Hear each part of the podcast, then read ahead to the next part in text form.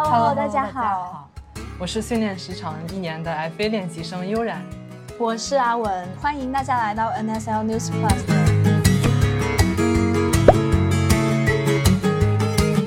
呃，最近五一假期露营这个话题可谓是非常火，就是大家打开小红书，就是一堆大什么美女，就是什么看星星，然后在房车上面拍美美的照片。对。你有这样经历吗？对啊，我五一去了大棚，也体验了一下。天啊，好羡慕！那加班狗就是不配。五一还在加班吗？对啊，这么惨。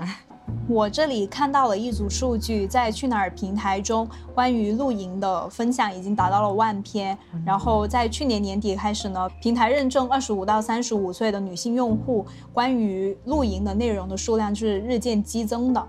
然后在途家数据呢，也显示了在五一期间，关于房车、帐篷、营地的这种服务的呃数量已经猛增了四倍，嗯、这一看就是一个非常具有的赛道，对，就是非常具有增长。呃，增长性的行业，啊、对，有想象空间。然后，呃，最近在国内的话，就是有两家企业也是得到融资，一家是二零二一年十月大热荒野，嗯、它是那种呃露营体验的，嗯、它可以自建营地，然后也是呃可以呃自己租房车这种服务体验，然后它在 Pre A 轮和天使轮都融到了数千万。嗯、然后第二家呢，就是呃最近的。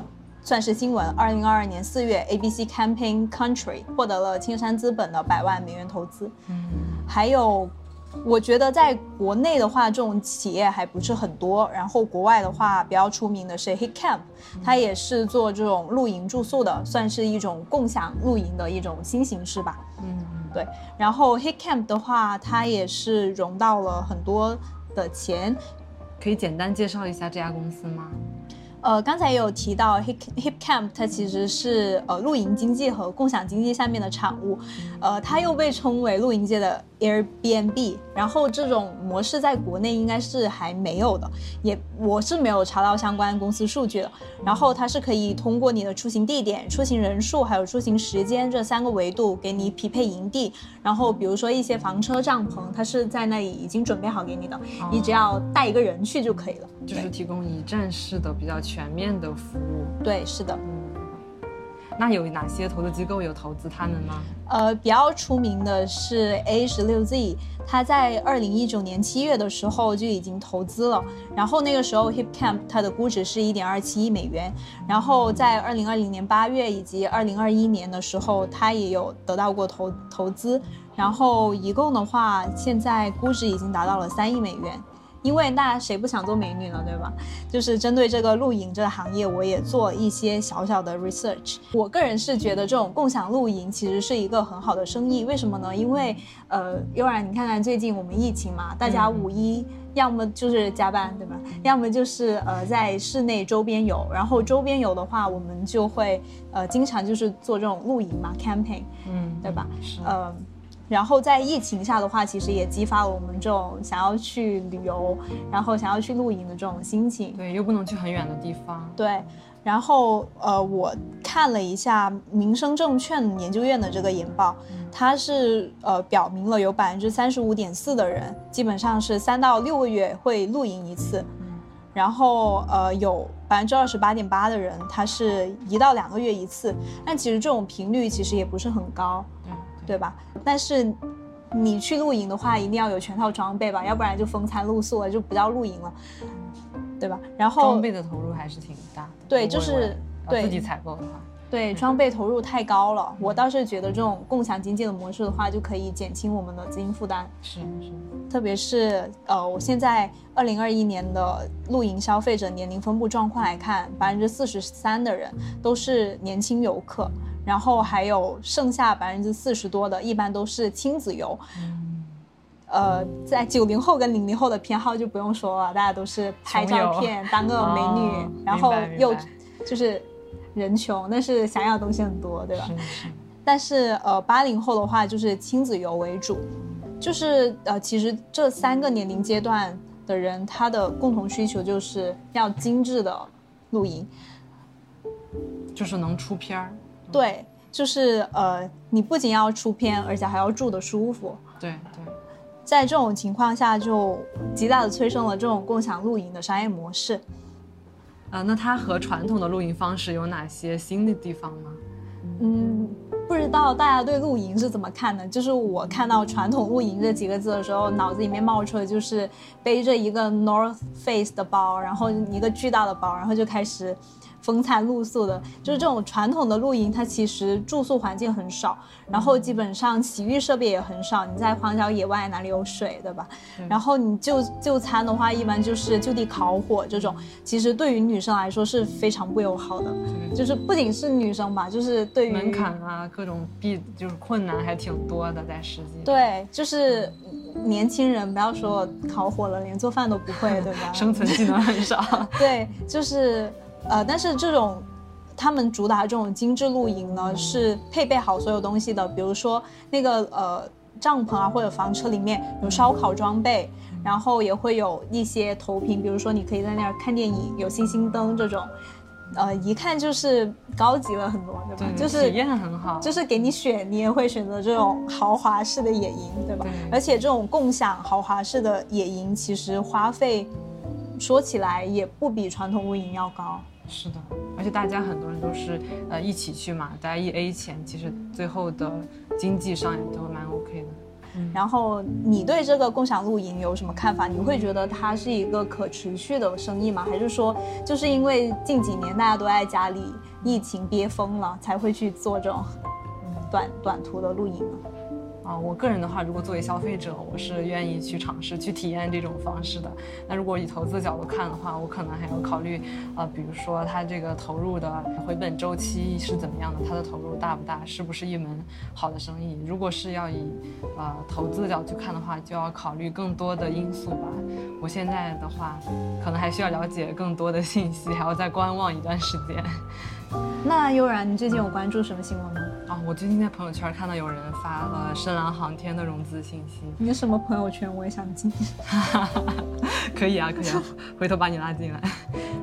就是深，因为我前段时间有了解到，有国内商业航天还蛮火的嘛，像蓝箭航天融资已经到第一轮了。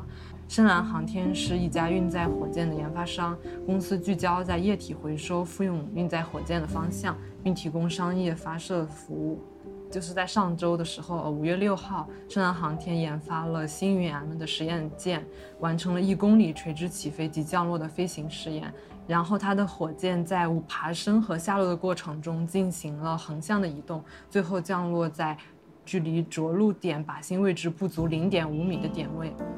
啊，这次回收也标志着啊，深蓝航天成为全球第二家完成液氧煤油火箭垂直回收利用的公司，因为第一家是只有美国的 SpaceX 做到了，就是马斯克那家公司，对吧？对，是的，嗯，硅谷钢铁侠。